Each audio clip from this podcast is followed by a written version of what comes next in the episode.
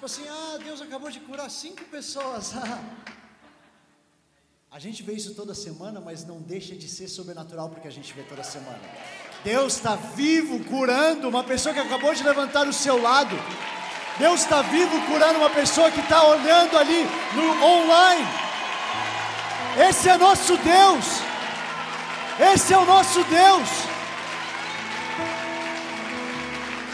Esse é o nosso Deus.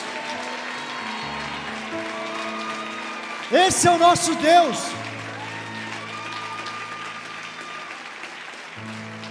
Mais uma vez eu vou falar o que eu falei semana passada e ficou repetindo na minha cabeça, e ficou repetindo na sua cabeça, eu vou te lembrar mais uma vez. Don't you tell me he can do it. Não vem aqui me falar que ele não pode fazer. Esse é meu Deus.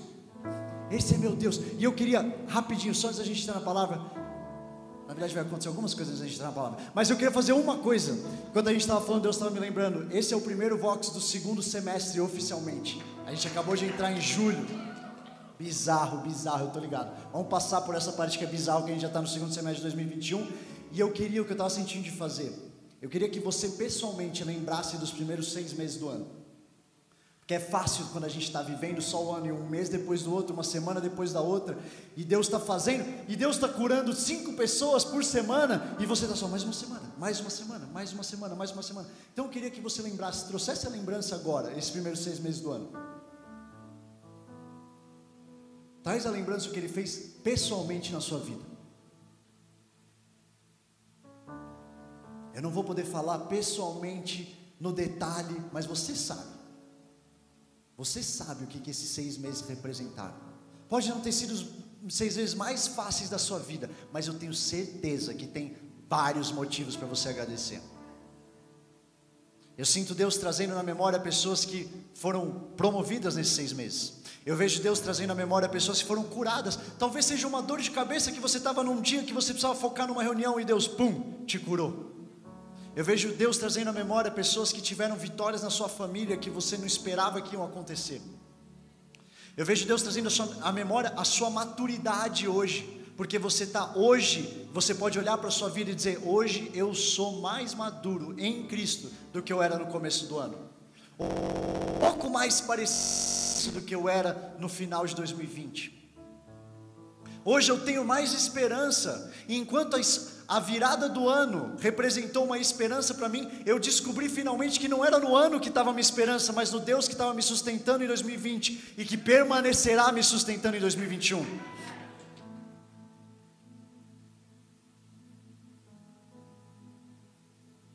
Eu não quero que a gente só entre no segundo semestre desse ano, eu quero que a gente entre com o nosso coração cheio de gratidão.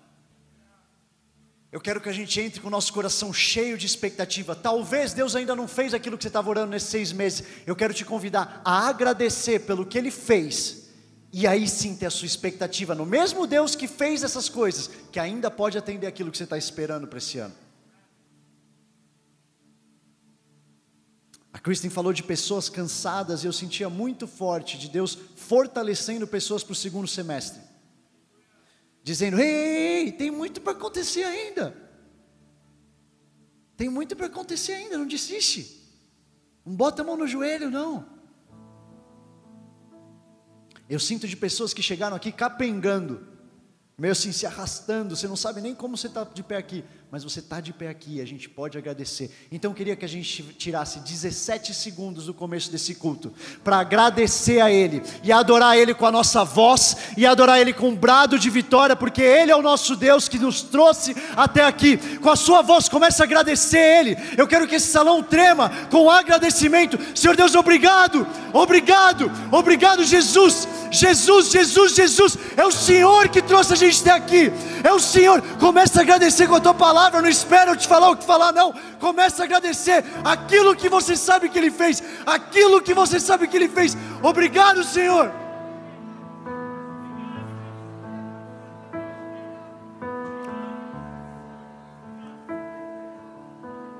Enche o coração de gratidão, enche, enche, enche, enche, para não ter espaço para reclamação, para não ter espaço para dúvida. Um coração cheio de gratidão não deixa espaço para dúvida.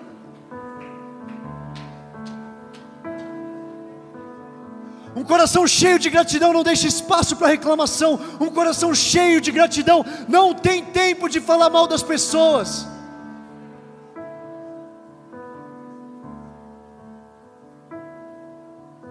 Alguém essa noite está sendo convidado a viver a sua história e parar de prestar atenção na história dos outros. Começar a agradecer pela sua história e parar de se comparar com a dos outros e achar que a sua não está boa o suficiente. A sua história é a sua história com Deus e está na hora de você agradecer por ela.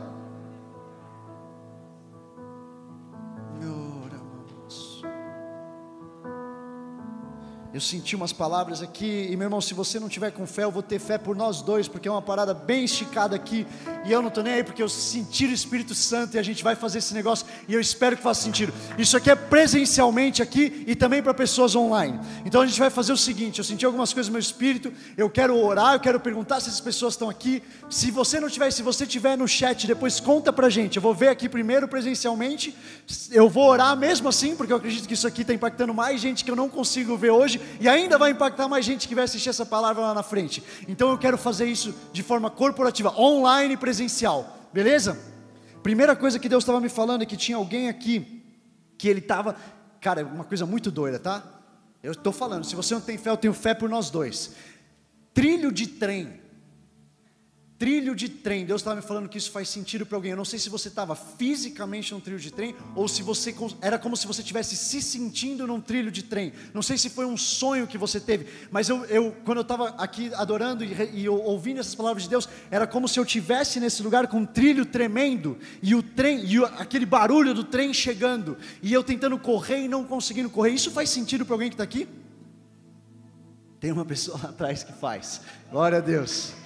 Glória a Deus, glória a Deus. Eu senti muito forte de falar: Deus está te libertando desse lugar. Deus está te libertando num caminho em que o barulho pode ser forte no seu ouvido, mas Ele que está do teu lado não vai deixar isso aqui te pegar. Ele não vai deixar isso aqui que está passando no seu ouvido te pegar. Ele está com você. Eu sentia muito forte, como se você estivesse se colocando amarrado no trilho do trem e ele estava te libertando desse lugar. Ele estava tirando as amarras e falando: corre, corre a corrida que está diante de você. Corre a corrida que está diante de você. Se isso faz sentido para mais alguém no online, não espera eu ver o seu nome aí. Só vai pegando isso aí na sua casa também. Outra coisa, Carla. Tem alguma Carla aqui? Carla. Tem uma Carla ali atrás. Tem mais alguma? Uma Carla aqui, talvez tenha mais o presencial. Eu sentia muito forte uma temporada de alegria para você, Carla. Eu sentia Deus ele, ele tirando uma temporada de tristeza e depressão e trazendo uma nova, um novo caminho de alegria abundante nele. Se mais alguém aqui está passando por ou depressão ou ansiedade ou algo que está te tirando o sono, eu quero declarar os, as promessas de Deus, o perfeito amor que lança fora todo medo. Eu sentia Deus tirando pessoas de quartos escuros. Deus está tirando pessoas de quartos escuros, a luz dele brilha mais do que qualquer sombra, do que qualquer escuridão. Sai desse lugar. Eu sinto Deus chamando, não sou eu, não é a minha voz. Deus está dizendo: vem para fora. Vem para fora, existe uma vida te esperando. Vem para fora, existe alguém te esperando aqui que é muito maior do que a escuridão que está dentro de você. Agora é a parte mais louca. Eu nunca orei por isso, mas eu sei que Deus já fez isso. Então a minha fé, meu irmão, a minha fé é que Ele sempre pode fazer. Eu estava orando e eu senti dente de ouro. eu senti, eu sei, eu sei, I know, I know, I know, I know. Mas eu senti e eu estou sendo obediente.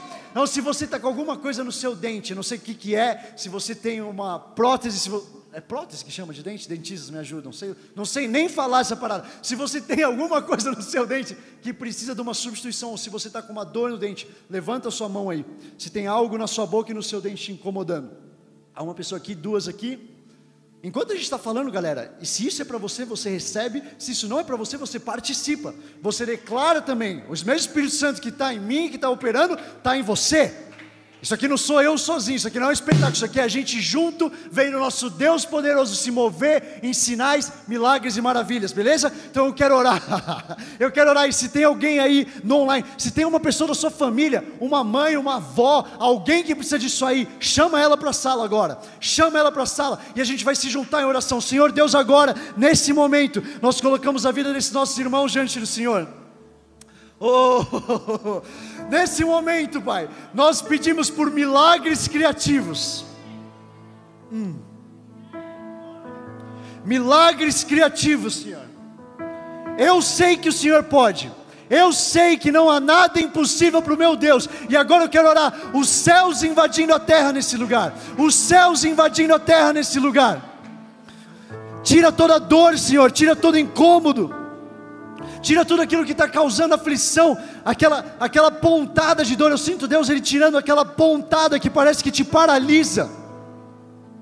Oh, Espírito Santo de Deus, vem. Vem com a tua cura. Papai, vem com a tua cura em nome de Jesus. Em nome de Jesus. Gera, papai, o Senhor, o Senhor é o dono de toda a prata e de todo o ouro. E eu oro agora, Senhor, faz o milagre da forma criativa que o Senhor planejou. Faz o milagre do jeito criativo que só o Senhor cabe fazer. Em nome de Jesus. Em nome de Jesus. Eu também senti alguém aqui que está com a mãe internada. Você está com a sua mãe internada e você estava aqui, mas você está difícil de se concentrar porque você está com a sua preocupação lá com ela. Quem é você? Quem é você? Você está aqui na sua sala, na, nessa sala e sua mãe, ela está internada nesse momento. Tem alguém nessa situação que está aqui? Tá, então eu vou orar para se você estiver assistindo e você estiver nessa condição, eu quero orar agora em nome de Jesus, eu quero convidar a gente a orar por uma, por interceder da mesma forma que a gente fez na semana passada. Talvez não seja sua mãe, talvez seja um parente, um conhecido, nós vamos começar a declarar vida. Vida sobre a nossa nação, vida sobre o estado de São Paulo, vida sobre essa cidade, vida sobre as nações que estão assistindo. Eu declaro agora adoração entrando em salas de hospital, assim como a gente viu na semana passada, Deus se esse link está chegando em alguém e você está na sala de hospital, quero te convidar a começar a adorar o nosso Deus. Eu sinto Deus ele invadindo salas de hospital com anjos. A presença de Deus está. Nossa! Uh!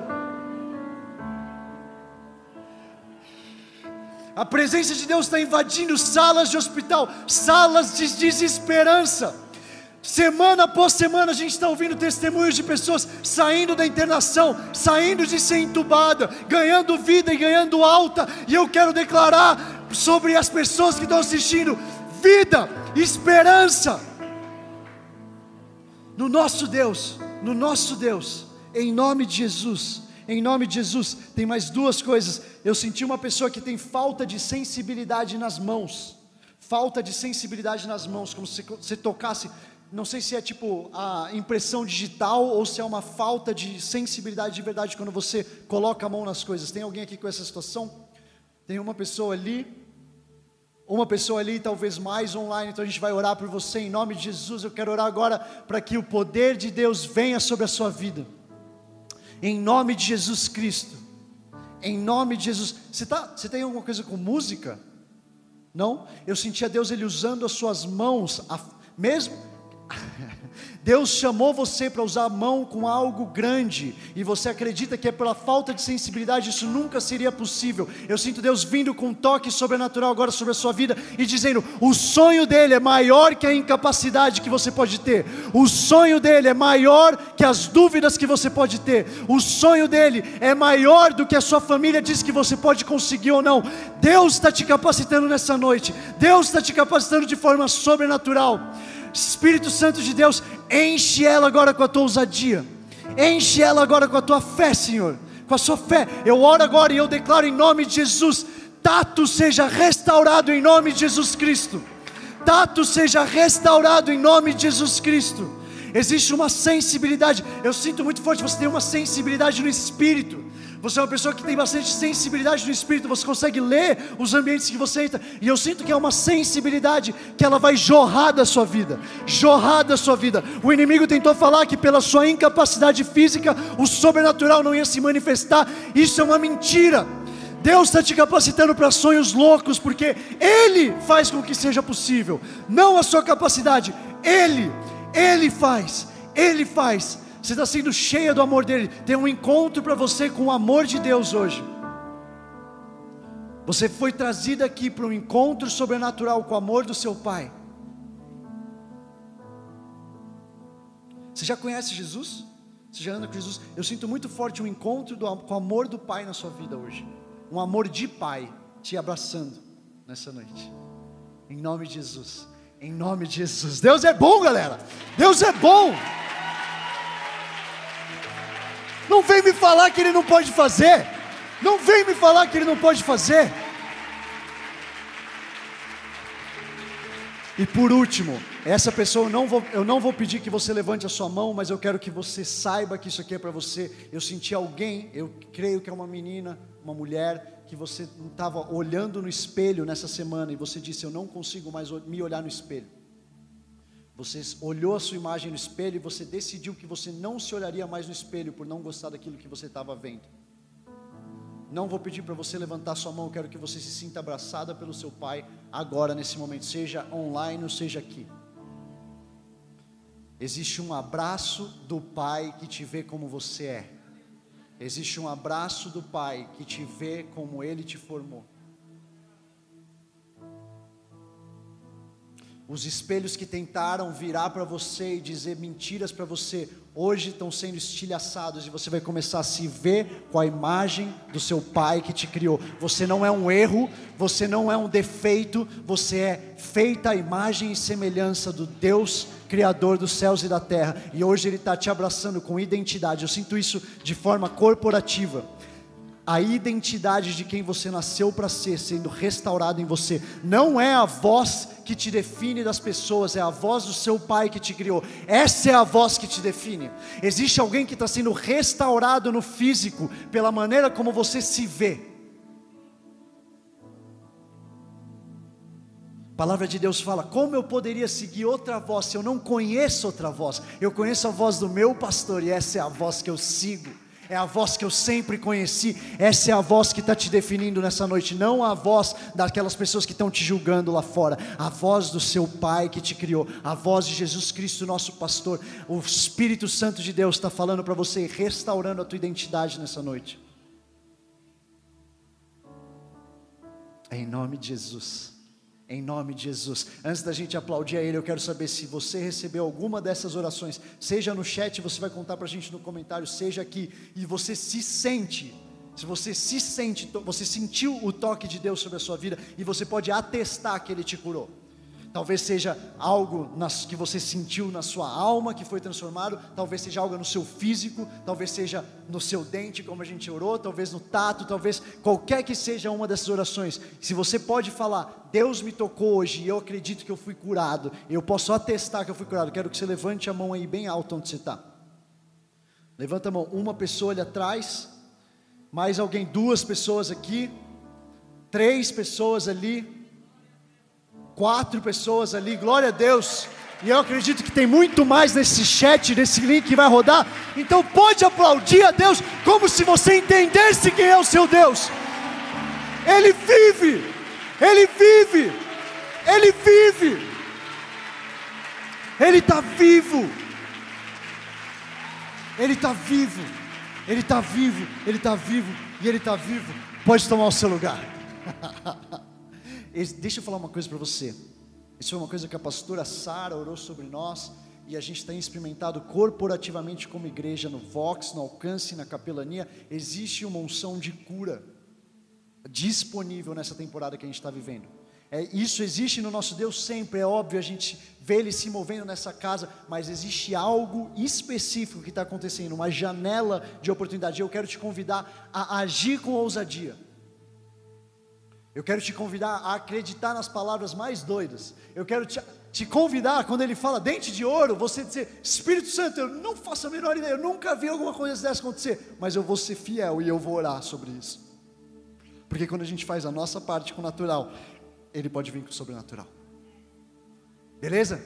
Cara, tô, enquanto a Kristen estava falando, eu estou vendo esse lugar cheio e eu estava imaginando, imagina o primeiro Vox sem protocolo. Mano, mas vai dar um ruim. Mas vai dar um ruim, cara. Porque eu não sei vocês. Mas a gente, eu tenho consciência, eu tenho certeza que a gente vai abarrotar esse negócio aqui. A gente vai abarrotar esse negócio aqui Se a quantidade de lugar acaba em cinco minutos, tem um monte de gente que fica fora lá. Imagina quando tiver esse lugar todo cheio. Ai meu Deus do céu! A gente vai chegar lá, a gente vai chegar lá, a gente vai chegar lá, e eu não sei o que vai acontecer. Esse dia, meu irmão, assim, eu não sei, a banda pode se preparar para ficar aqui a noite toda. A gente já avisa os vizinhos, tá ligado? Já avisa a galera, tipo assim, mano, mano, vai dar ruim. Tá ligado quando você vai fazer festa com Tá ligado quando você vai fazer reunião com seus amigos em casa e você fala, e você manda a, a cartinha pro seu amigo, pro seu vizinho? Ó, a gente talvez fale um pouco mais alto, tá ligado? A gente vai ter que fazer isso com a vizinhança que eu tô achando quando for o primeiro Vox. Se prepara. O convite aí, comunicação, galera da comunicação, o convite vai ser: se prepara que vai dar ruim no primeiro Vox aberto.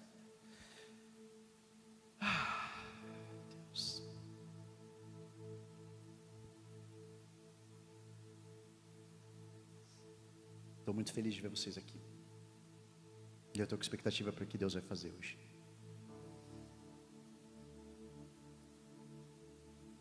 Hoje é, hoje é o começo de um novo semestre. E eu senti. Para quem é a primeira vez aqui, por sinal, prazer, meu nome é André. Eu tenho o privilégio de liderar o grupo de jovens mais apaixonados por Jesus do universo, junto com a minha esposa Gabi e minha filha Luísa, que estão lá em casa. E eu estava orando e eu senti de marcar o segundo semestre do ano com uma série aqui no Vox. E é uma série que eu estava sentindo Deus falando sobre profundidade, sobre raiz, sobre criar raiz. E de repente eu estava orando e eu estava num momento de devocional com Deus e Deus me falou: vocês vão fazer uma série sobre árvores. Eu falei, Deus, eu não, não tenho muita noção do que, que é isso, mas vamos aí, se é isso que você quer. Só que eu tinha receio disso aqui acontecer. E eu combinei com o time de comunicação, galera, vamos, vamos deixar bem claro o que, que é essa série. Porque assim, a série de árvores não é uma série sobre abraçadores de árvores. Apesar da galera ter feito essa montagem muito bem feita, você pode ver que o pescoço quase que não dá para perceber, esse não sou eu. Assim, nada contra a natureza, mas não sou um abraçador de árvore, não é muito, não é muito a minha abraçar árvore. Outra coisa que eu fiquei pensando se poderia ser essa série, eu falei, cara, eu vou anunciar que é sobre árvore, e as pessoas vão pensar.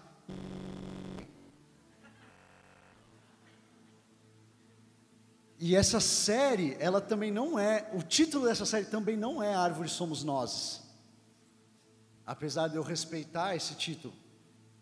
Ele não é árvore, somos nós. E a última coisa que eu fiquei tentado a fazer como série, essa, essa foi embaçado.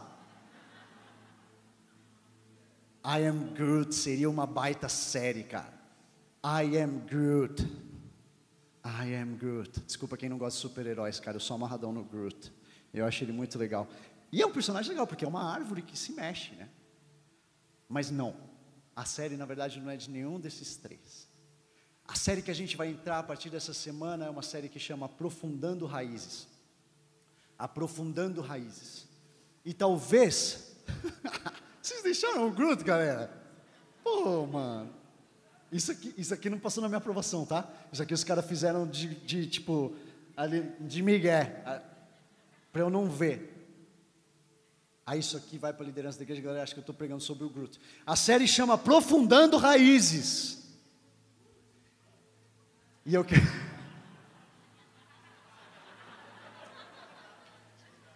Caraca, os caras tão. Que que é isso?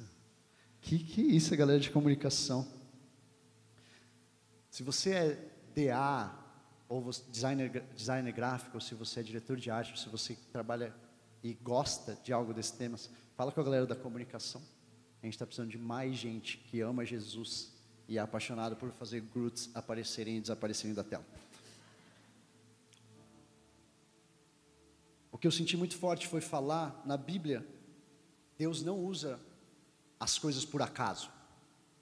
Quando existe uma palavra na Bíblia, quando existe uma referência a algo na Bíblia, não é porque Deus estava falando, ah, estou olhando aqui para as coisas, sabe quando, sabe quando você está escrevendo uma mensagem e aí você começa a prestar atenção no jogo de futebol e você bota a bola no meio da sua mensagem que não tem nada a ver.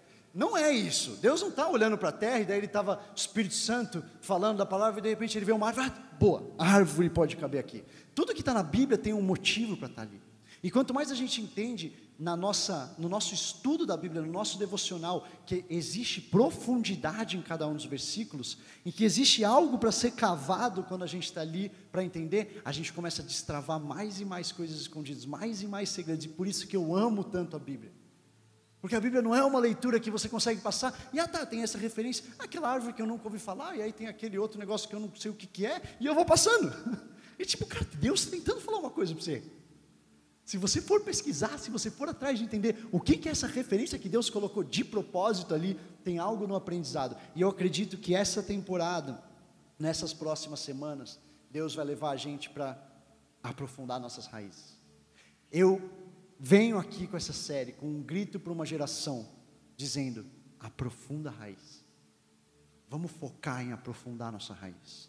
Porque eu acredito que Deus está para fazer algo muito grande, jamais visto com a nossa geração. Mas eu temo que a nossa geração não seja enraizada o suficiente e venha cair lá em cima com o tamanho do peso que está vindo sobre a gente. Então isso aqui é um grito desesperado dizendo: bora aprofundar nossas raízes. Bora aprofundar nossas raízes e ver o que, que a Bíblia tem a falar sobre isso.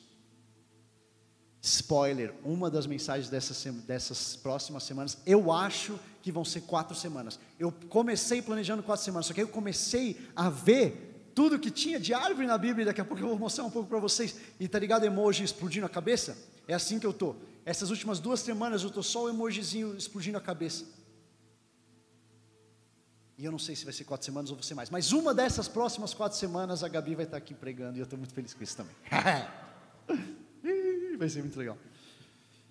Se você ainda não está convencido e você está achando, esse cara aí com o Groot e com abraçar árvore, está esquisito esse negócio, deixa eu ler um texto para você rapidinho, que foi um texto baseado em umas pesquisas que eu fiz e adaptado de um texto em inglês, que diz mais ou menos o seguinte: tem uma árvore na primeira página de Gênesis, no primeiro salmo, e na última página de Apocalipse. Pode ser na queda do homem, no dilúvio, na queda de um faraó, todo grande acontecimento da Bíblia tem uma árvore por perto. Jesus disse que ele é a videira verdadeira, que o Pai é o agricultor em João 15. A sabedoria é a árvore que dá vida, segundo Provérbios 3,18. Somos descritos como árvores plantadas à beira do ribeiro, em Salmos 1,3. Noé soube que a terra secou, recebendo uma folha de oliveira em Gênesis 8:11. Abraão estava sentado perto dos carvalhos de Mane quando Deus apareceu em Gênesis 18:1. Moisés ficou de pés descalços na frente de uma sarça ardente em Êxodos 3:2. José, não, José é uma exceção. Não, José é descrito como uma árvore frutífera à beira de uma fonte em Gênesis 49, 22. Zaqueu subiu numa figueira brava para ver Jesus em Lucas 19. O homem cego viu pessoas que pareciam árvores andando em Marcos 8. Como de costume, alguém grita, como de costume. Jesus foi para o Monte das Oliveiras e os discípulos o seguiram em Lucas 22. Paulo diz em Romanos 1:20 que desde a criação do mundo os atributos invisíveis de Deus, seu eterno poder e sua natureza divina têm sido vistos claramente, sendo compreendidos por meio das coisas criadas. E o mesmo Paulo também fala se alguns ramos foram cortados e você sendo oliveira brava, foi enxertado entre os outros e agora participa da seiva que vem da raiz da oliveira. Não se glorie contra esses ramos, se o fizer, saiba que não é você quem sustenta a raiz, mas a raiz a você. E Jesus? Descrevendo Jesus, Isaías 53, 53 2 diz: Ele cresceu diante dele como um broto tenro e como uma raiz saída de uma terra seca. Ele cresceu na casa de um carpinteiro. Ele falava sobre sementes de fé e falou que o reino de Deus é como uma árvore. Ele chamou discípulos debaixo de árvores e se entregou em um madeiro. Por quê? Porque qualquer um que for pendurado no madeiro está debaixo da maldição de Deus, segundo Deuteronômio 21, 23. Aquele pendurado no madeiro. Para resumir, Jesus morreu em um madeiro para que a gente não tivesse que passar por isso. Gálatas 3,13: Cristo nos redimiu da maldição da lei, quando se tornou maldição em nosso lugar, pois está escrito: Maldito todo aquele que for pendurado no madeiro. Calma, calma, calma, que não acabou. Três dias depois, Maria Madalena foi até o túmulo só para encontrá-lo vazio, com seus olhos inchados por chorar por dias. Ela se virou e viu Jesus, mas não reconheceu. Ela pensou que fosse o jardineiro, e ela não errou. Jesus é o jardineiro. Ele é o novo, novo Adão, como Romanos 5 fala, veio cuidar do jardim. Se você seguir as árvores, você entende a história. As árvores estão presentes do começo ao fim, e uma árvore em específico está no centro de tudo. As árvores podem ser estranhas e lindas, podem estar ardentes ou secas, e podem nos ensinar muito sobre história, sobre a nossa fé. É só olhar para ver.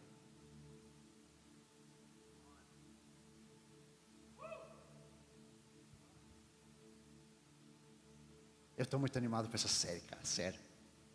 Sério, eu quero que vocês. Vocês já vão ver. A primeira árvore da primeira mensagem é o cedro do Líbano. Anota aí nas suas anotações, cedro do Líbano, e abre aí sua palavra comigo em Salmos 92. Salmos 92. Quem chegou fala: as árvores somos nós. Vocês ficaram com vergonha dessa, né? Eu sei que mais gente chegou.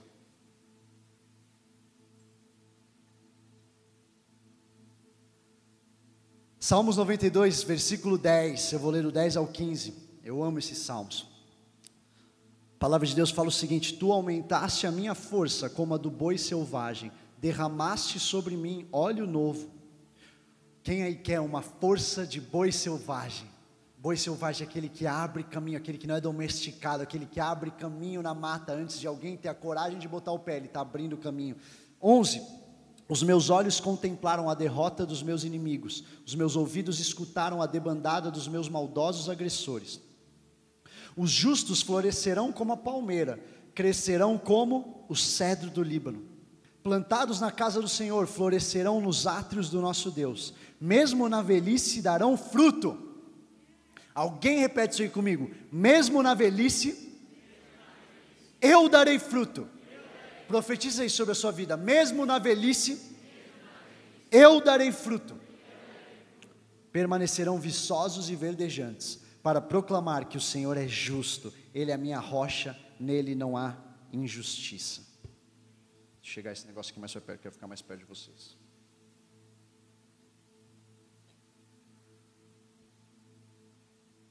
Deixa eu ler algumas coisas sobre o cedro do Líbano, tá? Isso aqui, essa série tem tudo a ver. A gente permanecer dando fruto até a nossa velhice. Isso aqui tem tudo a ver, a gente entender que hoje a gente está queimando por Jesus, mas quando eu for velhinho com os meus bisnetos no meu pé, eu vou estar tá queimando muito mais. É bom falar isso, é difícil chegar lá. Mas eu vou chegar. O Vox vai chegar. A gente precisa entender esse caminho, a gente precisa entender o que está disponível para a gente, para a gente poder chegar lá. Olha só, eu falo, cara, as coisas não estão por acaso na Bíblia. Vou ler as características do cedro do Líbano. O cedro do Líbano. Tem a foto aí? Não. Tá, pesquisa aí nos seus celulares. Tem a foto? Tem a foto. Galera de comunicação. Cadê a foto do cedro do Líbano aí? Ajuda nós. Essa aqui é o cedro do Líbano. Olha que bonitão que ele é. Irado, né? Tá. Agora olha que mais que ele é. O cedro é uma árvore majestosa que cresce nas alturas, nas montanhas da Turquia e do Líbano e em alguns outros lugares. Sua madeira é considerada nobre por não se deteriorar facilmente. Além de ter uma bela cor avermelhada e um perfume agradável. Nos tempos bíblicos, os reis encomendavam o cedro para as construções civis e religiosas. O templo de Salomão e os palácios de Davi foram construídos com cedro do Líbano. Olha o que está escrito, 1 Reis 6,18. O interior do templo era de cedro, com figuras entalhadas de frutos e flores abertas. Tudo era de cedro, não se via pedra alguma. Essa árvore foi muito citada ao longo do Antigo Testamento. No livro de Isaías, por exemplo, foi usada como símbolo de orgulho. Olha só a passagem no livro de Isaías 2, 12 e 13. O Senhor dos Exércitos tem um, tem um dia reservado para todos os orgulhosos e altivos, para tudo que é exaltado, para que eles sejam humilhados, para todos os cedros do Líbano, altos e altivos, e todos os carvalhos de Bazã. E agora, nó na cabeça. Então calma aí, calma aí. Mas a palavra de Deus está me falando aqui em Salmos 92 que os justos serão como o cedro do Líbano, e aqui ele está comparando em Isaías o cedro do Líbano aos aqueles que são orgulhosos. O que eu tenho para falar para vocês? Existe algo na vida do justo, andando em obediência, andando naquilo que Deus deu graça para você fazer, que você eventualmente vai ser exaltado. Você eventualmente no tempo de Deus, você vai estar em um lugar de destaque, nas alturas, como diz o cedro do Líbano. O problema não é a altura por si só, o problema é o quanto você está preparado para chegar na altura, o quanto você se preparou para chegar ali, o quanto você entende que tem algum chamado na sua vida sim para chegar lá, mas que você precisa começar agora para garantir a sua base quando você chegar. Não adianta ficar orando pelo romper lá e achar que lá você vai conhecer sua base, lá você vai construir quando você estiver nas alturas. Não, não, não, não, não. Agora você começa a construir.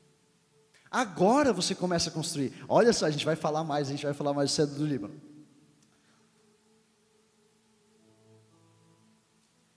A pergunta que eu tenho para fazer para vocês é: sabendo que você vai crescer hoje, sabendo que você vai chegar na altura hoje, o que, que você faz? Sabendo que um dia você vai chegar lá, o que, você faz hoje?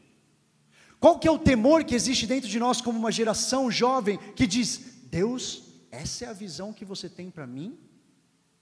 Me ajuda a cavar. Porque tem muita gente se apaixonando pela visão e não entendendo, meu irmão, é melhor você cavar. Eu sei que eu tenho uma promessa de Deus sobre minha vida, eu já, entreguei, eu já recebi palavras, eu sei que é algo grande, assim como você sabe. A pergunta é: o quanto isso está te colocando uma urgência em você fazer algo hoje, e quanto isso está te fazendo tão apaixonado por aquilo que você vai viver daqui 20 anos, 30 anos, 40 anos, que você se perde do hoje, que você perde uma oportunidade de cavar. Olha só, a gente ama Davi, a gente ama como Deus escolheu Davi como Deus viu Davi enquanto ele estava sendo todo negado pelo pai, pelos irmãos, nem considerado para estar na sala. Olha só o que fala lá nesse momento em que ele está sendo escolhido, em que o profeta está ungindo ele como rei. Os, 1 Samuel 16, 7 fala: O Senhor, contudo, disse a Samuel: Não considere a sua aparência nem sua altura, pois eu o rejeitei. O Senhor não vê como homem, o Senhor vê a aparência, ou desculpa, o homem vê a aparência, mas o Senhor vê o coração. Eu estou falando para você, ver essa árvore na aparência e não saber o que está rolando ali dentro, ver essa árvore na altura e almejar a altura dela, vai dar ruim. Vai dar ruim porque eu não sei o que está passando lá dentro. Vai dar ruim você ver um homem de Deus com 30, 40 anos de caminhada com Cristo e almejar o que ele tem, você não sabe o que você faria se você estivesse naquele lugar hoje. Você vê um cara no mercado de trabalho que é um CEO e você pensa, eu faria muito melhor para ele. Você não sabe o que é estar tá lá dentro, você está vendo a aparência, você está vendo a altura, Deus vê o coração. Foi por isso que Deus escolheu Davi. Enquanto o pai dele estava vendo todos os irmãos, mais fortões, eu acho, mais capazes, mais velhos, mais prontos. Deus falou: não, não, não, não, vocês estão olhando para o lugar errado. Vocês estão olhando para a aparência, eu estou olhando para o coração. Hoje Deus está fazendo um convite para você parar de ver a sua aparência comparado com a aparência de outra pessoa e começar a focar a sua atenção para o coração, que é aquilo que Ele está de verdade interessado em mudar na temporada que você está vivendo agora. Olha só, agora vamos falar o que, que tem lá dentro, beleza? O que, que tem no cedro. Vamos entrar bem, aula de biologia aqui, tá? Vamos profundo nessa parada, a gente vai profundo para entender que a palavra de Deus está falando com a gente. O cedro tem raízes profundas e esse é um dos motivos da sua resistência. Seu sistema radicular é pivotante ou axial. isso aqui é aula de biologia. Tamo lá, voltamos para aquele lugar. Pivotante ou axial. Quando eu estava lendo isso aqui, eu estava lembrando, mano, essas aulas aí. Pivotante ou axial. Ou seja, tem o tipo de raiz que se alonga em profundidade, porque possui um eixo principal que sustenta a árvore no sentido de possibilitar sua firmeza e sua fixação no solo. Vocês estão preparados para a próxima frase? acho que vocês não estão preparados para a próxima frase. O que, que o cedro do Líbano é? A raiz cresce até um metro de profundidade nos três primeiros anos de vida, enquanto o broto tem apenas 5 centímetros.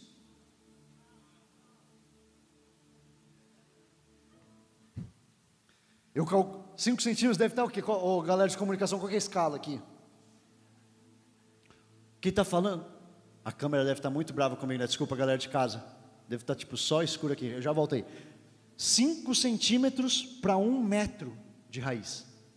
5 centímetros. Em três anos, isso aqui não é 10 dias que acontece. Três anos que essa planta cresce, com a raiz crescendo para baixo e 5 centímetros para fora da terra. É isso que a palavra de Deus está falando, que nós, justos, somos. Temos que ser. Quando alguém olha para essa árvore, é fácil dizer que ela é linda. É fácil dizer eu quero estar nesse lugar. E quando alguém olha para 5 centímetros? Eu quero dizer uma coisa: quanto disposto você está a crescer sem ninguém ver você crescendo? Quanto disposto você está a crescer sem nenhum post falando para o mundo quando você está crescendo?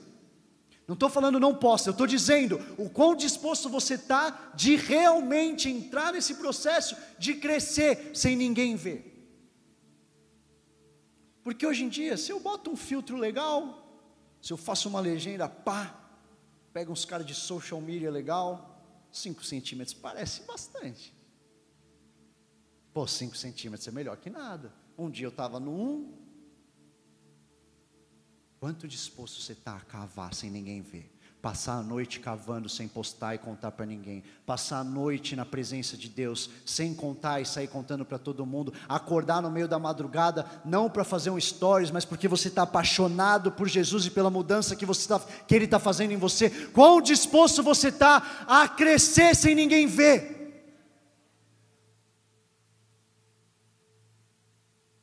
O cedro só começa a crescer a partir do quarto ano de idade e pode chegar até 50 metros. 5 centímetros. 50 metros. 5 centímetros. 50 metros. E a circunferência do caule pode chegar até 14 metros em média. Mano, eu li isso aqui, eu achei que estava errado. Eu fui pesquisar no telefone, o quê? quê? 5 centímetros em três anos, para depois uma árvore crescer e ela pode durar centenas de anos. Seu crescimento, isso, isso aqui é tudo a definição da árvore. Eu estou pegando a definição da árvore, porque a Bíblia está falando sobre isso aqui. E enquanto você não entender o que está no significado por trás dessa árvore que está sendo comparado, você não entende o contexto geral. Olha outra definição: seu crescimento é lento, porém constante. Abre o ouvido aqui, sério, você não vai acreditar nisso aqui. Depois você faz sua pesquisa, tá? Você acha Porque eu também fiz isso aqui. Por volta de 20 centímetros por ano. 50 metros. 20 centímetros por ano. 50 metros. 20 centímetros por ano. E essa planta aqui, ela vive centenas de anos. E quando a gente entende que Deus está fazendo algo no nosso coração para a eternidade? Você acha isso aqui muito? E a eternidade com Ele? O que, que é 20 centímetros em um ano comparado com a eternidade que você vai ter nele? Eu não estou falando que eu sou contra estirar um cara, Deus me esticou e me acelerou, e eu acredito que Ele acelera em temporadas, mas o que eu estou dizendo é: a gente está disposto a fazer o long run e não o short run. A gente está disposto a ver um ano passar, dois anos passar, porque a nossa geração não consegue fazer planos para 20 anos, imagina para a eternidade. Constante. Eu estou crescendo, eu estou constante, eu estou crescendo, eu estou constante. Olha só, por crescer lentamente, a madeira, do, a madeira do cedro é muito densa ou compactada. Por esse motivo, descrição, é a descrição da árvore. Por esse motivo, é mais resistente ao ataque de bactérias e fungos que provocam doenças e a decomposição da madeira. Existe algo no crescimento constante que faz você resistir o diabo e ele fugir de você. Não no sprint que te cansa, no ritmo. O inglês tem uma palavra que é steadfastness, ela, ela é traduzida no português muitas vezes como paciência, mas na verdade ela é um ritmo constante. Eu estou num ritmo constante. E de repente eu estou vendo a galera acelerando. E eu estou vendo a galera acelerando. E eu tô, estou aqui for the long run. Eu estou aqui para a corrida longa. cara passou ali correndo. Eu estou aqui para corrida longa. Eu não gostaria de falar isso, mas eu falo porque é a verdade. Quantas pessoas, quantos jovens eu já vi incendiados aos 18 anos, pegando fogo por Jesus, gritando para todo lado que ia mudar o mundo, só para chegar nos 25 e se cansar, porque ele não chegou a ser o CEO que ele achou que ele fosse ser. A gente tem que ter algo dentro da gente que está disposto a uma espera constante, porque eu estou aqui para o longo prazo. Eu estou aqui enquanto eu estou fazendo as coisas que eu acho que está no meu curto prazo, Ele está transformando meu coração para a eternidade que eu vou passar com Ele. A gente precisa redefinir o sucesso, galera. A gente precisa redefinir o que, que sucesso significa, as nossas lentes e a lente de Deus. Porque o sucesso para a gente muitas vezes é conseguir aquele emprego. O sucesso de Deus muitas vezes é ganhar, casar no próximo seis meses. Enquanto o sucesso de Deus é a eternidade morando no seu coração.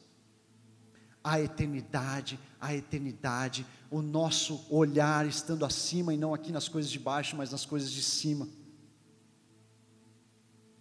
Quando eu era, quando eu estava na minha pré-adolescência, mais ou menos, eu, eu era baixinho. Não que eu seja super alto, mas eu era tipo mais baixo da sala. E eu passei um tempo sendo mais baixo da sala e aquele negócio me incomodava. Eu acho que a maioria conhece, eu não nasci num, num lar cristão, não conhecia Jesus nessa época. Então, eu adotei um método para crescer rápido. Ele, você talvez tenha feito esse método aí, foi um pouco mais eficaz em você do que em mim. Um método que na, no auge do meu brilhantismo da minha pré-adolescência foi, já sei, isso não é zoeira, tá? É muito ridículo e eu tenho um pouco de vergonha de falar, mas eu estou em família e está tudo bem. Pode me julgar. Eu me julgo, um pouco. Eu pensei, eu preciso crescer rápido, então o que eu vou fazer? Toda noite, antes de dormir, eu me alongo. eu me alongo bastante e de manhã eu me alongo também. E a minha cama era tipo, tinha, tinha aquelas coisinhas no pé, sabe? Então eu conseguia medir. Então, uma noite eu ia, eu ficava tentando alcançar o dedão assim ó, na ponta do pé. Hum. Aí na manhã seguinte eu acordava, hum, crente que já ia ter aumentado. Eu não, eu acho que agora foi, porque pô, tô mais alongado. Deve, deve ter me alongado esse negócio aqui. Deixa eu. Hum. Sério, não é zoeira, cara, não é história. Eu fazia isso de verdade. E mal entendia eu que eu estava com a expectativa de ser alongado em uma noite, num processo que Deus tinha que tomar mais tempo para fazer. Qual que é a expectativa que você está tendo em ferramentas, talvez tão toscas como essa, achando que o efeito do estirão vai ser de uma noite para outra, e Ele está falando para você, é algo que acontece com o tempo. Porque sabe, muitas pessoas que têm o estirão rápido têm problema nos ligamentos. Não foi seu caso, ou ele é forte. Por quê? Porque o corpo não está preparado para o tamanho do estirão que o corpo dá. Os músculos não se não se fortaleceram o suficiente para uma pessoa que media tanto e de repente, pum, chegou em tanto. Existe algo na espera, existe algo na noite e na manhã, existe algo que você não está vendo no físico, no seu crescimento de altura, mas tem algo sendo trabalhado dentro de você que vai permitir que um dia, pouco a pouco, você chegue naquela altura.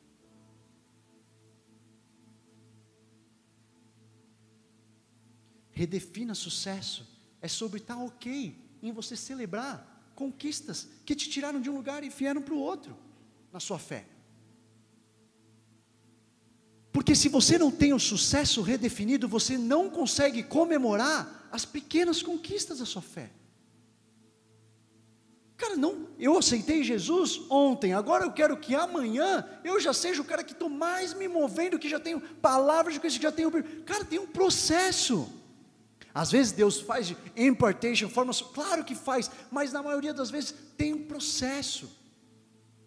Tem algo que Ele está construindo dentro de você nesse processo, e se você fica almejando o sucesso que você acha que tem, você não consegue pegar. Sabe, eu vou abrir meu coração para você hoje, uma coisa que eu não falei acho, quase para ninguém. Eu tenho um problema hoje em dia com as coisas que são muito fortes.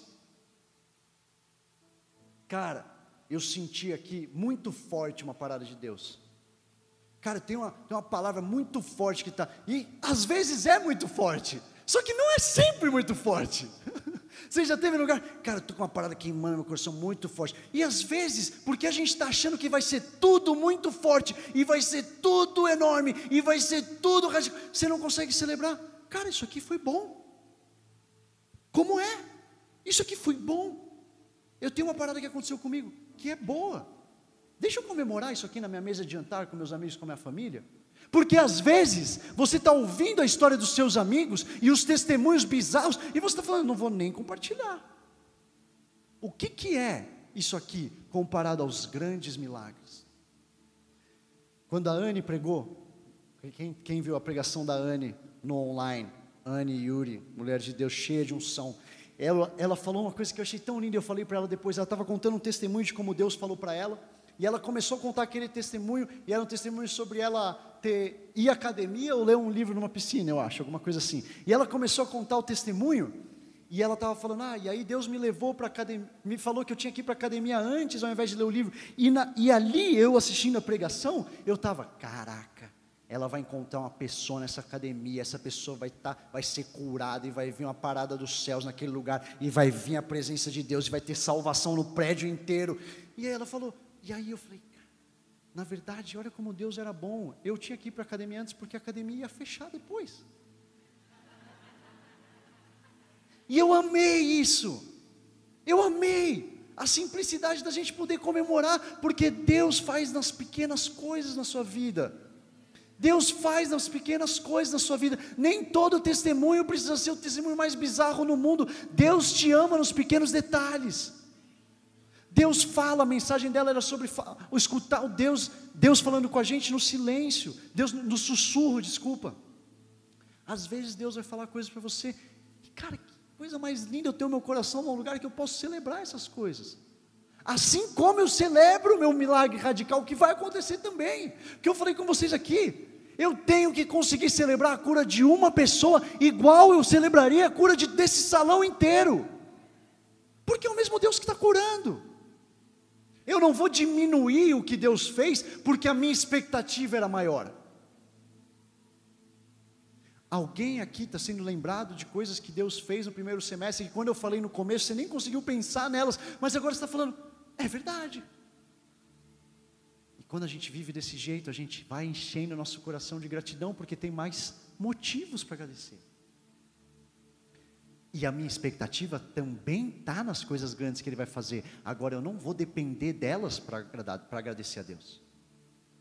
Eu não sou dependente daquilo que está na minha mente para que eu possa adorar eles. Não, não, não, não. Ele, eu adoro Ele por quem Ele é. Eu tenho fé para a promessa que Ele me deu, mas eu adoro Ele por quem Ele é. Deus sempre desenvolve a gente antes de desenvolver nossa visão. Servo bom e fiel, porque foste fiel no, no pouco, no muito te, confi, te confiarei. Essa é a premissa. Essa é a maneira que Deus faz. Só que a gente está como? Esperando o grande. Não, não, não, não. Ser fiel agora? Ser fiel. Quando vier quando ver aquela parada lá, eu vou ser fiel, Deus. Você não está ligado quanto eu vou te adorar. Quando chegar aquilo lá, ele está falando, então adora agora. Eu não estou ligado mesmo, porque se você não consegue adorar agora, é bem provável que você não vai conseguir adorar lá na frente. Se você, quem que falou isso? Não sei se foi a Ana ou a Vite que estava falando na palavra de oferta outro dia. Se você não consegue ofertar com pouco, se você não consegue ser fiel com seus dízimos no pouco, você não vai ser no muito. Muita gente fala, não, não, quando eu tiver bastante, aí eu vou ter bastante para ofertar. Não, não, não, você começa ofertando agora no pouco. Você começa sendo fiel com o que ele te pediu agora. Deixa eu falar uma coisa, abre o ouvido, geração para ouvir isso aqui que eu quero falar para você. Anota isso. Para quem quer transformar o mundo aqui? Pode falar, eu quero. Eu quero que, eu quero chacoalhar o mundo, deixar o mundo de cabeça para baixo. Eu quero trazer o reino de Deus para esse mundo e ver ele reformado e transformado com os valores reino, do reino de Deus. Essa é a minha paixão. Eu quero ver o reino de Deus invadir as sete esferas. Eu quero. Agora deixa eu falar uma coisa. Para transformar o mundo, você precisa se permitir ser transformado antes. Porque enquanto a gente não tiver com a visão Deus ser transformado para transformar lá, lá vai ficar esperando.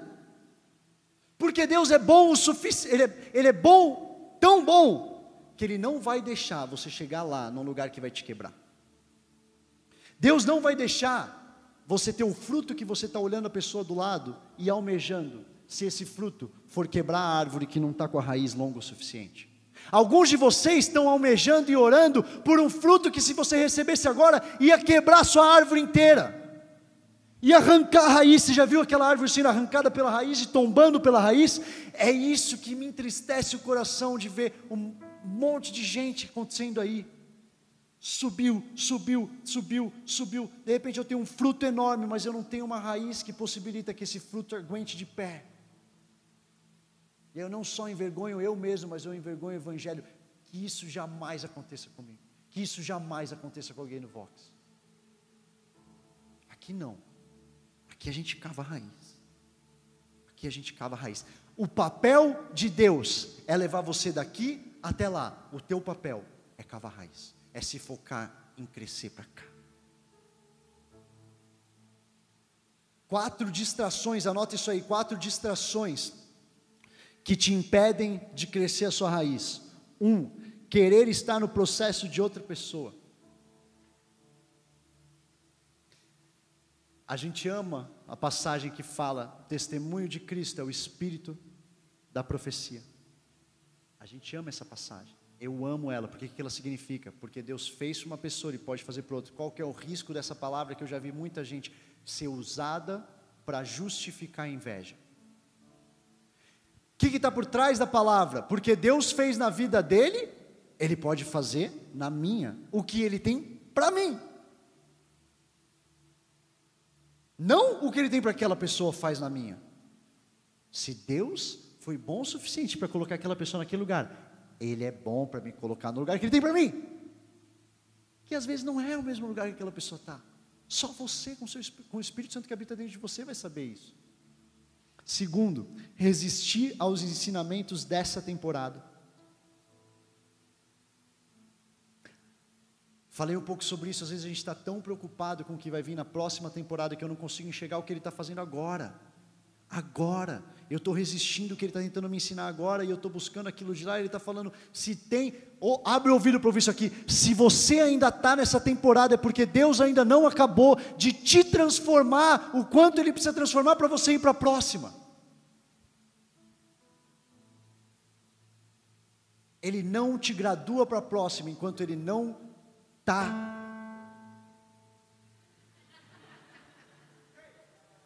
Mano, foi até se cruzar com tá. Te amo, mano. Foi bom. Se ele não está satisfeito com aquilo que ele fez com você nessa temporada, você ainda tem mais. Então, ao invés de falar Deus, e isso é o, o terceiro, pular degraus no processo. Ao invés de dizer Deus, e lava para outro, para outro. Quem aí já subiu escada correndo, tentando pular três degraus ao mesmo tempo? Eu, meu colégio eu só sabia andar desse jeito. Eu não subir escada de outro jeito não era comigo. Para mim só servia subir escada se fosse pulando o máximo de degrau possível. Quem sabe que isso aí um dia dá ruim e dá ruim feio? As pessoas aprenderam isso aí também. Eu aprendi. Existe um motivo de ter um degrau depois do outro. Mas não, eu estou muito apressado. Eu preciso chegar no quarto degrau que eu estou vendo. Que coisa linda aquilo lá que está no quarto degrau. Ah, esse segundo degrau aqui, não tem nada aqui que me agrada. E quarto, apressar o processo. Querer estar no processo de outra pessoa, resistir aos ensinamentos dessa temporada, pular degraus no processo e apressar o processo que Deus está fazendo. Então, como é que eu começo? A gente vai terminar com essa parada aqui. Como é que eu começo de uma forma bem prática? Eu acredito no livro Enraizado do, eu sou muito ruim de falar o nome dele, Benny Liebscher. Liebscher, falei bem? Foi? Boa. Benny Liebscher. Ele fala uma, ele, ele traz um ensinamento que eu amo, que é na passagem de Neemias. Neemias 3, 28. Quando Neemias sente de Deus, ele está lá jejuando, ele sente de Deus. O Kriegner pregou sobre isso quando ele estava aqui com o Vox, lembra dessa mensagem? E também na Zion, no culto de domingo da Zion. Ele pregou sobre Neemias. E tem algo que Neemias fala quando ele está dando as ordens de como construir o muro, que pode passar despercebido, mas que ele fala em Neemias 3, 28. Desde acima da porta dos cavalos, reparam os sacerdotes, ele está falando de aonde construir o muro, cada um de frente da sua casa. O que, que Neemias está falando numa estratégia tão simples que parece boba, mas que é tão verdadeira e tão apropriada para a gente? Quer começar a construir um muro? Começa com aquilo aí que está na frente da sua casa. Começa com aquilo ali que está na sua mão. Começa com o emprego que você está. Começa com a faculdade que Deus te colocou. Começa com o colégio que você está, que já era para você ter terminado, mas que ainda tem algo ali e que você pode transformar aquele ambiente com o reino de Deus. Começa com a sua agência, que Deus confiou no teu coração, e que ainda não é a maior agência do mundo, como vai ser um dia e você recebeu a promessa, mas ela é uma agência. Será que você está perdendo a chance de crescer o um muro na sua frente porque você está distraído demais vendo a parte brilhante do muro do outro? Ah, não, mas como eu sei que vai ser bem alto e bem grande, aquilo lá faz bem mais sentido para mim. Não, não, não, não. Como eu sei que vai ser bem alto e bem grande, eu vou focar nisso aqui. Porque é focando nisso aqui que eu deixo que Deus aprofunde a minha raiz. Não focando na coisa que está daqui 20 anos, porque isso aqui é a dificuldade do nosso andar com Cristo, e quando a gente recebe visões e promessas, a sua promessa tem que te encorajar, ela não pode te fazer desistir.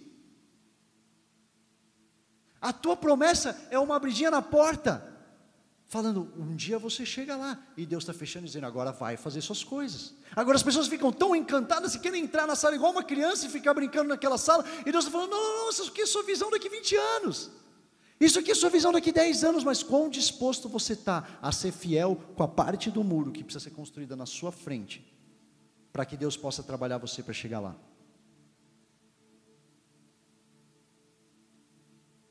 Eclesiastes 9:10 fala: Tudo quanto te vier a mão para fazer, faze-o conforme as tuas forças, porque na sepultura para onde tu vais, não há obra, nem projeto, nem conhecimento, nem sabedoria alguma.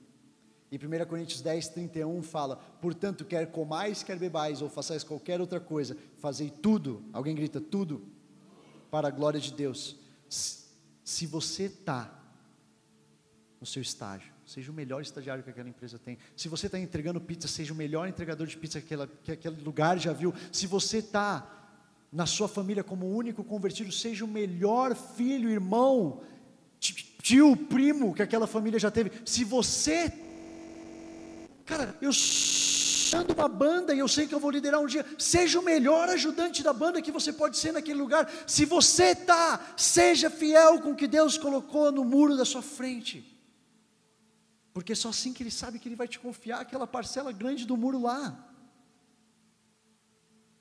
Eu fiquei um ano e meio numa agência de publicidade na minha carreira, que foi o período mais difícil em quantidade de trabalho da minha vida. Foi, cara, a agência era muito pequena e tinha cliente muito grande, e a gente varava a noite, a gente trabalhava de feriado, a gente trabalhava de fim de semana, e cara, foi muito difícil o período, foi um período em que eu lutava para conseguir passar o trabalho. Talvez você esteja aqui nessa, nesse lugar, em que você está num lugar que está te esticando. Hoje eu olho para trás da minha carreira e eu digo, Deus, esse um ano e meio estabeleceram algo na minha carreira e na minha profissão que são fundamentais para, para o profissional que eu sou hoje. Mas naquele momento era difícil de eu ver isso. Era difícil porque doía. Era difícil porque eu queria estar num lugar que tra... eu via meus amigos que não trabalhavam quase nada e ganhavam mais que eu. E eu dizia, por que Deus? Por quê? E de repente, quando você olha para a história de frente, pra, de trás para frente, de frente para trás, do futuro para o passado, você entende, ah, você estava formando isso, isso, isso em mim, Senhor. Obrigado.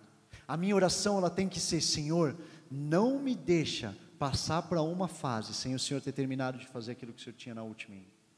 Porque quando você entende as coisas que Deus está colocando fase a fase na sua vida, você não quer pular degrau.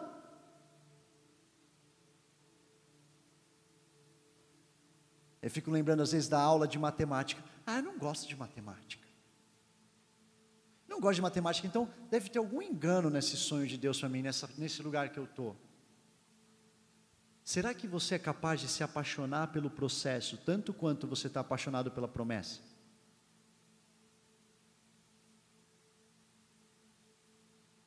Porque é fácil se apaixonar pela visão. É fácil se apaixonar pela coisa grande. O difícil é se apaixonar pelo dia a dia que te faz crescer. O difícil é se apaixonar pelo dia ralado, que você chega no fim, cansado, querendo só deitar na cama, está ligado? Você não aguenta mais. Mas eu estou aqui para falar para você nessa virada de semestre, você está crescendo. Você está crescendo pouco a pouco e por isso você não consegue ver essa árvore grandona ainda, mas você está crescendo para baixo. Você está crescendo um metro, dois metros, três metros, está cinco centímetros ainda em cima, continua crescendo para baixo. Porque é só assim, fazendo a nossa parte, que a gente vai deixar Deus vir depois, com o tempo certo, fazer a gente estar majestoso e fazer a gente estar no lugar que Ele sonhou para a gente estar. Mas só depois de eu ter certeza que eu fiz minha parte. Só depois eu ter certeza. Tem que ter um temor no nosso coração em ansiar muito menos seguidor e pensar mais o que, que eu vou falar para tanto seguidor. Eu queria, hoje passando, e eu falo isso para a minha vida, eu oro para Deus, Deus não me dá mais influência do que aquilo que eu estou carregando hoje nessa temporada da minha vida, não me dá. Tem que ter um temor no meu coração de olhar, e cara, eu desejava que, to, que vários jovens influentes que estão que ali tenham esse coração. Deus, me dá influência de acordo com aquilo que eu estou carregando. Deus, eu, tô, eu fico inspirado de ler as histórias dos grandes avivalistas dos passados que lotavam tenda quando se falava no jornal. E a tenda abarrotada, a gente para fora. O que, que é ali? É unção, meu irmão. Ou você tem ou você não tem, senão o cara sai fora da tenda quente. Hoje em dia tem várias, tem muitas pessoas. É fácil chegar nos milhões, o difícil é entender o que, que você vai falar para os milhões. Será que se a gente se preocupar em fortalecer quem eu sou, fortalecer o meu chamado, fortalecer o que eu conheço da Bíblia, é aqui, essa é a minha parte. E eu confio no Senhor, que a influência venha como o Senhor quer que eu impacte as pessoas. E se for para eu falar para 10 pessoas, com todo o ensinamento da Bíblia que tem, que seja o melhor ensinamento que eu posso dar para essas 10 pessoas. Não é a plataforma, não é a quantidade de seguidor, é o que, que você está fazendo hoje para se enriquecer para aquilo que Deus te confiou hoje.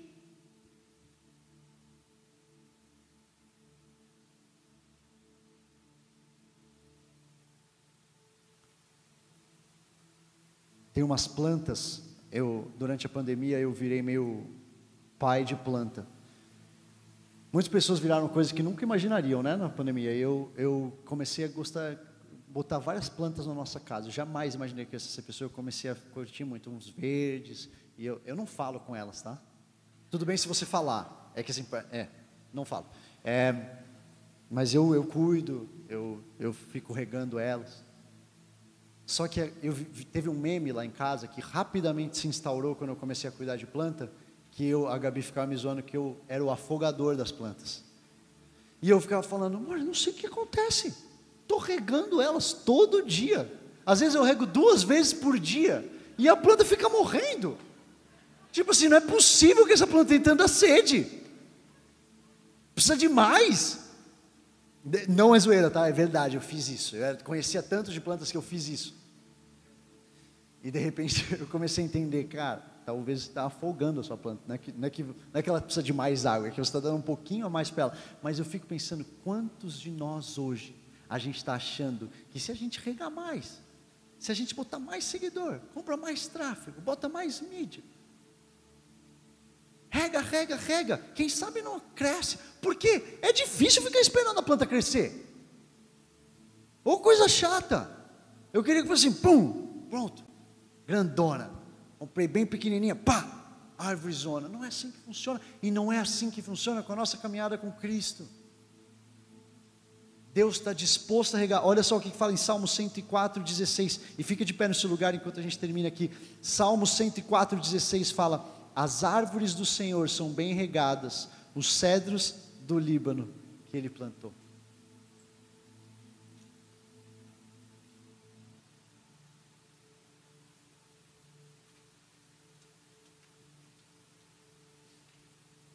Deus está disposto a regar. Quem está disposto a se encher no tempo certo? Quem está disposto a esperar nele?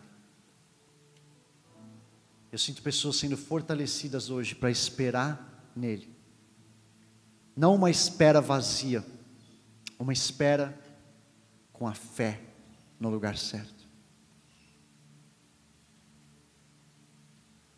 Mesmo quando você não está vendo frutos aparentes, você pode passar três anos, quatro anos, cinco anos, seis anos sem ver frutos aparentes. Deus está atendendo a sua oração. Eu quero falar para alguém, mesmo sem você ter chegado na sua promessa ainda, Deus está atendendo a sua oração.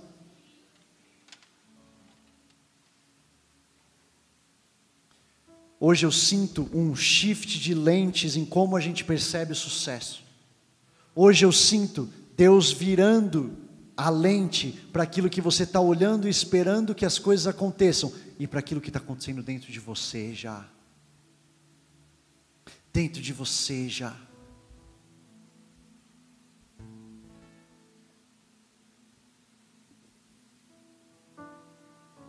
Enquanto eu estava orando para essa noite, eu senti, isso aqui é bem forte como falar, sinto isso do Espírito Santo, eu sentia frustrações decepções e términos de relacionamento sendo evitados hoje à noite. Não que ia acontecer hoje, você ia sair, não, não, não, não. As coisas que aconteceriam lá na frente, quando você chegasse no lugar que você tanto almeja para estar. A frustração, o desequilíbrio a sua maravilha com as coisas do mundo está sendo impedida nessa noite, com a sua decisão de entender que você está cavando.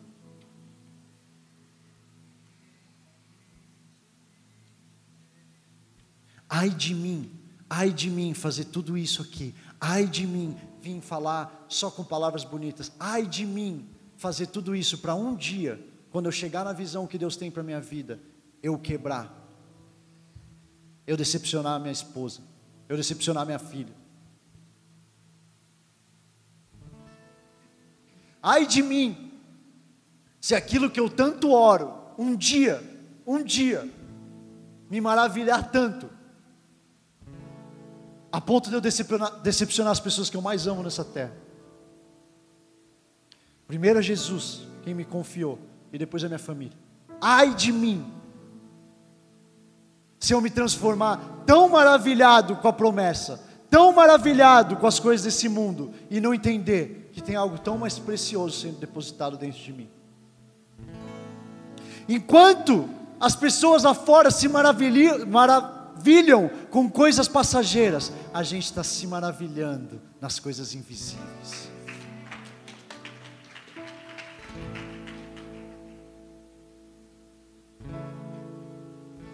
Quero te convidar, se você sentir, a fechar os seus olhos. Quero te convidar a deixar o Espírito Santo falar com você, Senhor.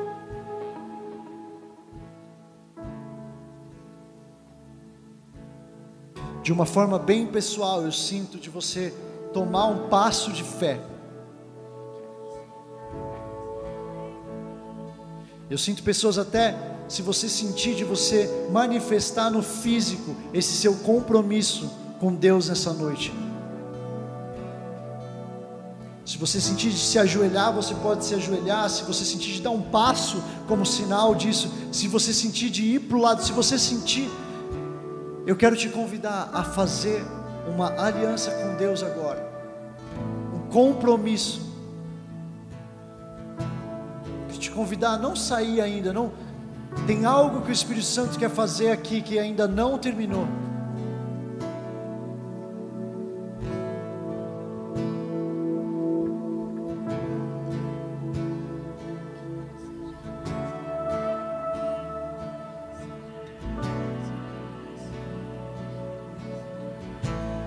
Se existe algo que você sente do Espírito Santo só na música barulhenta e no barulho alto e no, nas coisas que estão gritando, hoje Deus está falando para você: existe algo no profundo. Existe algo quando não tem ninguém pondo as mãos sobre você, enquanto não tem ninguém gritando na sua orelha, é você e Ele. How deep can you go? Quão profundo você consegue ir com Ele?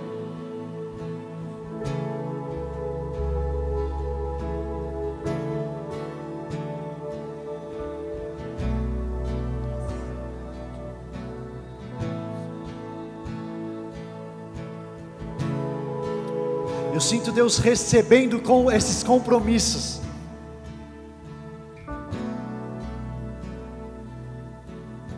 E eu, eu, sinto Deus alegre com esses compromissos sendo renovados nessa noite. It's for the long run. É a corrida longa. É a corrida longa, não um sprint curto.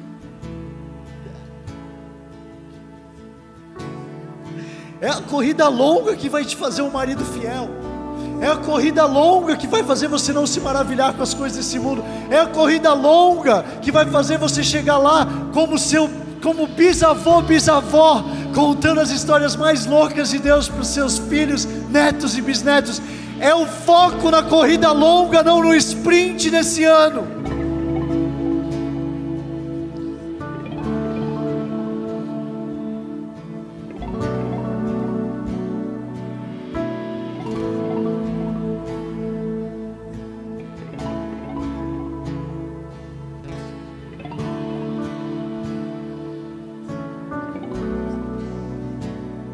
Comece a fazer os seus compromissos com Deus. Na sua, aquilo que você sentir do Espírito Santo, no particular. Você na sua casa faz isso também na sua casa. Eu sinto laços sendo restaurados, laços familiares sendo restaurados.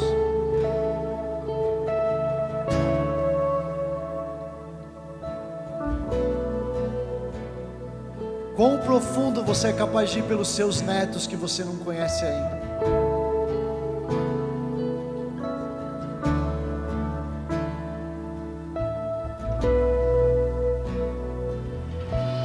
Eu sinto pessoas aqui que você está se atarefando de um monte de coisas superficiais para não deixar, para fingir que as coisas que precisam de cuidados não precisam.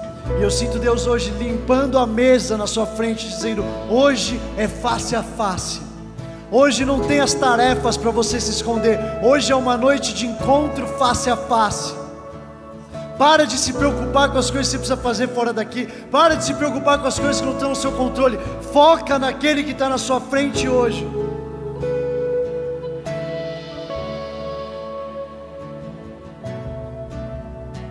Espírito Santo, vem. Vem do jeito que só o Senhor sabe. Vem do jeito que só o Senhor pode. Vem do jeito que palavra nenhuma bonita consegue superar, mas só o seu toque de amor. O seu toque de amor, Espírito Santo de Deus.